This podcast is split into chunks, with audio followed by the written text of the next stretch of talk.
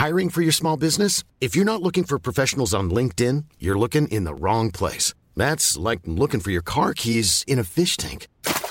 LinkedIn helps you hire professionals you can't find anywhere else, even those who aren't actively searching for a new job but might be open to the perfect role. In a given month, over 70% of LinkedIn users don't even visit other leading job sites. So start looking in the right place. With LinkedIn, you can hire professionals like a professional. Post your free job on linkedin.com slash people today. Das Olympia-Update. Präsentiert von Sportradio Deutschland. Und dann schauen wir auf die Olympischen Spiele mit Lisa. Deswegen bist du nämlich hier, Lisa.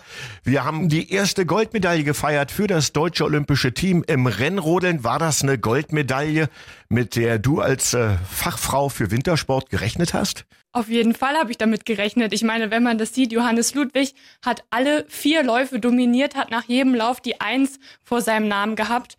Ich glaube, wenn das kein Gold gewesen wäre, wäre es auf jeden Fall eine Enttäuschung gewesen. Also super Lauf von ihm, sehr souverän, so kann das weitergehen mit den Rodelwettkämpfen. Ja, wobei beim Rodeln kann es ja auch ganz schnell gehen. Ein blöder Fehler und du stehst einmal richtig quer und äh, so richtig fett sind ja die Vorsprünge gar nicht. Wenn man sich das anguckt, das sieht immer so viel aus, weil es beim Rodeln eben so eng ist. Aber das war dann 1,6 Zehntel und ein richtiger Fehler reicht. Also nach den drei Läufen war er natürlich der klare Favorit auf Gold, aber vor dem Rennen, also vor dem ersten Lauf, wer war denn da der große Favorit für dich? Also vor dem ersten Lauf war auf jeden Fall auch Johannes Ludwig und auch Felix Loch für mich Favorit. Aber auch die Österreicher haben starke Rodler und auch die Italiener. Also man kann es nie so genau sagen. Das sind Zeitvorsprünge, die kann man gar nicht mit den Händen greifen, die kann man gar nicht merken. Aber das ist eben das, was ein Weltklasse-Athlet am Ende ausmacht. Und da gehören die Deutschen auf jeden Fall dazu. Und dementsprechend haben sie eine Goldmedaille gewonnen. Lass uns mal nach vorne schauen beim Rodeln. Da sind ja noch einige Medaillen drin für das deutsche Team. Genau, morgen Einsitzer der Frau Nathalie Geisenberger und Julia Taubitz auf jeden Fall auch dort Favorit, obwohl man sagen muss, Nathalie Geisenberger hat zwar den Trainingslauf gewonnen, aber auch sie hatte einen kleinen Sturz. Also das könnte nochmal spannend werden. Und dann natürlich auch noch die Doppelsitzer. Deutschland mit zwei starken Schlitten im Team und der Teamwettbewerb steht auch noch an. Und den Teamwettbewerb, das ist ja dann nur logisch, wenn du schon bei den Herren dominierst, wenn du dann bei den Frauen auch gewinnst und im Doppelsitzer auch gewinnst, dann musst du doch den Teamwettbewerb auch gewinnen, ist doch logisch. Ja, das denkt man, aber ich würde sagen, wir warten die paar Tage noch ab, bis es dann wirklich losgeht. Und die Bahn ist nicht einfach in Peking. Es wird gesagt, es ist die Bahn der Superlative, es ist die teuerste, die komplexeste Bahn. Es gibt 16 Kurven und die müssen dann vier Schlitten auch erstmal fehlerfrei runterkommen. Und das haben wir ja heute auch bei einigen Fahrern gesehen, wie schnell das geht. Eben ein Quersteher und schon rutscht du so ein bisschen vom Schlitten. Und das ist dann gar nicht so schlimm. Die sind dann trotzdem noch 120 kmh schnell, verlieren bloß vier Zehntel Sekunden und vier Zehntel beim Rodeln. Das sind dann eben auch ganz schnell eine Welt. Lisa, dann lass uns doch auf die Skispringer gucken, denn da war es nicht so erfolgreich und da haben wir uns doch als Fans auf jeden Fall deutlich mehr gewünscht und erhofft auch. Ja, leider keine Medaille im Skispringen der Herren für das deutsche Team. Karl Geiger sicherlich Top-Favorit, wenn man durch die deutsche Fahne blickt, aber er kommt einfach nicht gut zurecht bis jetzt mit der Schanze in Peking. Ist ja eigentlich ein Spezialist für eine Kleinschanze, aber im ersten Durchgang leider Pech gehabt, Rückenwind gehabt, ist nicht gut durchgekommen und auch im zweiten Durchgang nicht über die 100 Meter gesprungen und dann reicht's leider am Ende einfach nicht. Platz 15 am Ende entspricht sicherlich nicht dem, was er kann und was er auch will als Weltcup-Führender, aber muss man akzeptieren. Ja, müssen wir uns jetzt ein bisschen Sorgen machen, auch über die Springen von der Großschanze und auch über die Teamwettbewerbe, denn insgesamt muss man ja sagen, es ist ja nicht nur keine Medaille, das ist ja auch gar nicht sozusagen die Erwartung, dass immer alle Medaillen gewinnen. Aber die Hoffnung ist natürlich, dass die Athleten und Athletinnen ihre besten Leistungen abrufen können bei den Olympischen Spielen. Und wenn wir mal auf das Teamergebnis heute gucken, bester war, glaube ich, Konstantin Schmid auf Position 11, Geiger hast du gesagt 15, Eisenbichler 31.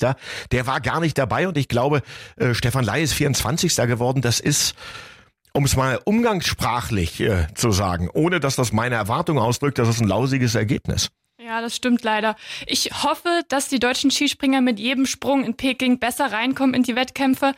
Fürs Team hoffe ich, dass die Silbermedaille von Katharina Althaus so für alle ein bisschen einen Aufschwung gegen, geben kann, dass es dann besser wird. Aber ich muss leider sagen, auch beim Mannschaftswettbewerb der Herren, es wird ganz eng für die Deutschen.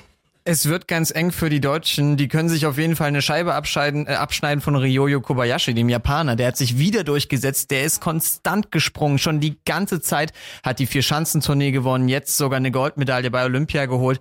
Was macht der zurzeit besser als die deutschen Springer? Der ist einfach cool und der kann mit den Bedingungen gut umgehen. Wenn man das gesehen hat, im ersten Durchgang war es für die letzten zehn Springer sehr schwierig, weil der Rückenwind eingesetzt hast und Ryoyo Kobayashi ist der letzte Springer oder nee, im ersten Durchgang, Entschuldigung, war er nicht der letzte Springer, aber haut trotzdem einen raus und geht dann als letzter im zweiten Durchgang von der Schanze und gewinnt das Ding. Also der hat bei der Vier-Schanzentournee Aufschwung bekommen und hat den jetzt in Peking wieder genutzt und steht wieder ganz oben. Lisa, die ersten zwei Tage Olympia sind jetzt schon vorbei und ich würde sagen, bisher eine richtig gute Bilanz für das deutsche Olympiateam. Einmal äh, Silber, einmal Gold, damit war nicht unbedingt zu rechnen, dass es gleich am Anfang so gut losgeht. Denn wir haben auch andere Spiele schon erlebt, wo wir drei, vier, fünf Tage warten mussten, bis es richtig losgegangen ist. Ja, genau, bis jetzt an jedem Tag eine Medaille. Ich würde sagen, so kann das weitergehen.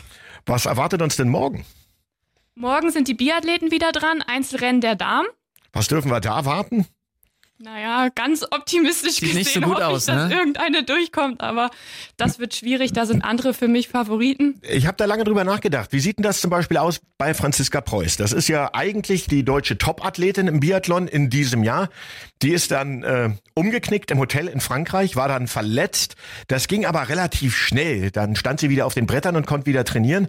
Dann hat sie eine Corona-Infektion bekommen. Und das hat sie auch mental so richtig aus der Bahn geworfen.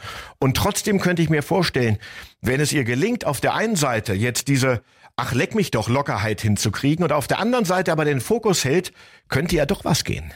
Ja, ich hoffe, dass Franziska Preuß sich ein bisschen dadurch stärken kann, dass sie gar keine Erwartungen hat, weil sie selbst gar nicht weiß, wie ihre Form ist. Aber ich muss auch sagen, morgen stehen 15 Kilometer auf dem Plan. Es ist die längste Strecke im Biathlon. Es ist kalt, es ist windig. Also ich weiß nicht. Ich glaube, ein Top-10-Platz wäre für Franziska Preuß schon sehr gut. Wie ist denn das für die Biathleten bei minus 16 bis minus 20 Grad zu starten? Was macht denn das mit denen? Ja, es ist sehr unangenehm, wenn man das sieht. Die laufen alle mit Tapes im Gesicht. Die Männer haben eingefrorene Bärte. Also das ist nicht leicht. Und jeder läuft, glaube ich, lieber, wenn es so, sagen wir, minus fünf Grad sind, wenn der Schnee weich ist, wenn Sonne scheint. Und das sind in Peking auf jeden Fall nicht die besten Bedingungen. Und man muss sagen, der Wind am Schießstand macht so ein bisschen unvorhersehbar. Und das ist natürlich für den Kopf gar nicht gut. Was ich mich immer frage, ist, wenn die Bärte dann eingefroren sind, ob man die einfach abbrechen kann. Das weiß ich nicht. Das habe ich noch nicht ausprobiert. Stefan, was hast du denn? Ich glaube nicht. Ich glaube, das ist so ein Mythos. Das geht nicht. Ich glaube, der ist eingefroren, aber abbrechen. Au, das tut doch weh. Nee, wieso? Du hast ja keine, du hast ja keine, keine Nerven in, im Bart. Nein, so in der Mitte brichst du den ab. Natürlich nicht. Du reißt ihn ja nicht aus. Das tut weh, aber du brichst ihn ab. Das würde ich gerne mal probieren. Also wenn wir irgendwann mal dabei sind, äh, wenn wir dich mal nach Lillehammer schicken oder zum Hollenkollen, Lisa, dann äh, musst du, wenn es richtig kalt wird, mal gucken, ob man so einen Bart auch wirklich brechen kann. Die deutschen Biathletinnen starten morgen 15 Kilometer. Das ist dann ein Rennen, wo es keine Strafrunden gibt, sondern Strafminuten. Ist das richtig? Genau, für jeden Fehlschuss gibt's eine Minute extra aufs Zeitkonto. Was heißt denn das? Ist dann äh, die Gewichtung des Schießens höher oder niedriger? Ja, auf jeden Fall. Beim Einzelwettkampf kommt es nicht so sehr an auf die Laufleistung, natürlich auch, aber eine Minute kann man sehr, sehr schlecht rauslaufen. Deswegen oberste Priorität hat morgen der Schießstand. Wer ist denn unsere beste Schützin? Ja, Vanessa Vogt, würde ich sagen, ist die deutsche beste Schützin. Die ist auch in der Mixstaffel gelaufen. Da lief's leider nicht gut. Aber vielleicht kann sie jetzt mit den Erfahrungen, die sie dort gemacht hat, morgen alle 20 Schuss ins Ziel bringen. Leider sind alle gerade nicht so gut am Skistand, was die deutschen Sportler und Sportlerinnen beim Biathlon betrifft. Wir sprechen mit Lisa Gerd, unserer Wintersportexpertin und Kollegin hier bei Sportradio, beim Sportradio. Und äh, Lisa, du meintest gerade, es gibt nicht so gute Chancen, dass wir im Biathlon was holen. Wie sieht's denn insgesamt morgen aus? Gibt es denn überhaupt Chancen, dass wir vielleicht Edelmetall gewinnen? Also die Abfahrt der Männer im Ski Alpin wurde ja verschoben. Morgen auf 5 Uhr deutscher Zeit. Vielleicht haben können wir da eine Überraschung machen. Josef Ferste oder Alexander Baumann könnten dort vielleicht in die Medaillenränge fahren. Das ist Wie, wie sieht's denn bei dir aus jetzt in der Olympiazeit als Wintersportfan und als Wintersportexpertin? Wann stehst du auf? Ab wann äh, konsumierst du Olympia? Naja, das geht früh morgens los. Die Wettkämpfe sind ja vormittags deutscher Zeit und dann wird alles geguckt, was geht. Na, bist du morgen um fünf bei der Herrenabfahrt dabei? Aber das weiß ich nicht, ob ich das schaffe. Du gehst gar nicht erst schlafen. Du guckst heute bis 23 Uhr Fußball oder was auch immer läuft und dann wird noch ein bisschen Wein getrunken und um fünf geht's dann direkt wieder vor dem Fernseher? Naja, ich glaube, da sind die Kollegen mir ein bisschen böse, wenn ich dann hier abends keine Leistung mehr bringen kann und meine Arbeit nicht machen kann. Also ein bisschen Schlaf muss dann schon sein. Lisa, auf jeden Fall erstmal vielen Dank für dieses sehr, sehr interessante und aufschlussreiche Gespräch.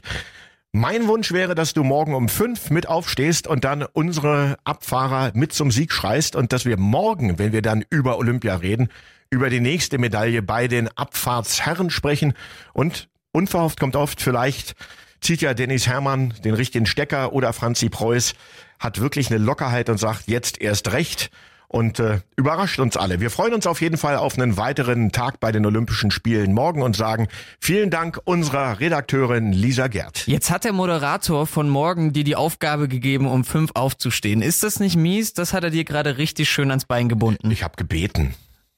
Ja, naja, man muss, glaube ich, da ein paar Opfer bringen. Aber morgen auch noch die Rode Damen. Also vielleicht haben wir das Glück und können morgen eine weitere Stimmt, Medaille. die bitte, das klingt Na, doch gar nicht so schlecht, oder? Da können wir- nach einer Medaille, die Rodeldamen, wenn die kein, das ist doch schon so. Ich weiß nicht, ob es richtig ist, aber es ist doch schon so, dass wenn die Rodeldamen keine Medaille gewinnen, dann wäre das eine Enttäuschung. Und zwar nicht nur für die Athletinnen, sondern für ganz Deutschland. Ja, auf jeden Fall eine Enttäuschung. Denn wir haben ja nicht nur eine, die vorne reinfahren kann, sondern zwei auf jeden Fall. Und da sollte doch Edelmetall für Deutschland rausspringen. Aber ich kann mich erinnern, es gab Zeiten, haben wir immer die ersten drei Plätze beim Rodeln belegt bei den Damen. Wo ist denn die dritte geblieben? Ja, das stimmt, aber ich glaube, die anderen haben auch aufgeholt und Deutschland, wenn sie eine Medaille holen, sind sie gut dabei. Das Olympia-Update. Präsentiert von Sportradio Deutschland. Mom deserves the best, and there's no better place to shop for Mother's Day than Whole Foods Market. They're your destination for unbeatable savings, from premium gifts to show-stopping flowers and irresistible desserts. Start by saving 33% with Prime on all body care and candles. Then get a 15-stem bunch of tulips for just $9.99 each with Prime. Round out Mom's menu with festive rosé, irresistible berry chantilly cake, and more special treats. Come celebrate Mother's Day at Whole Foods Market.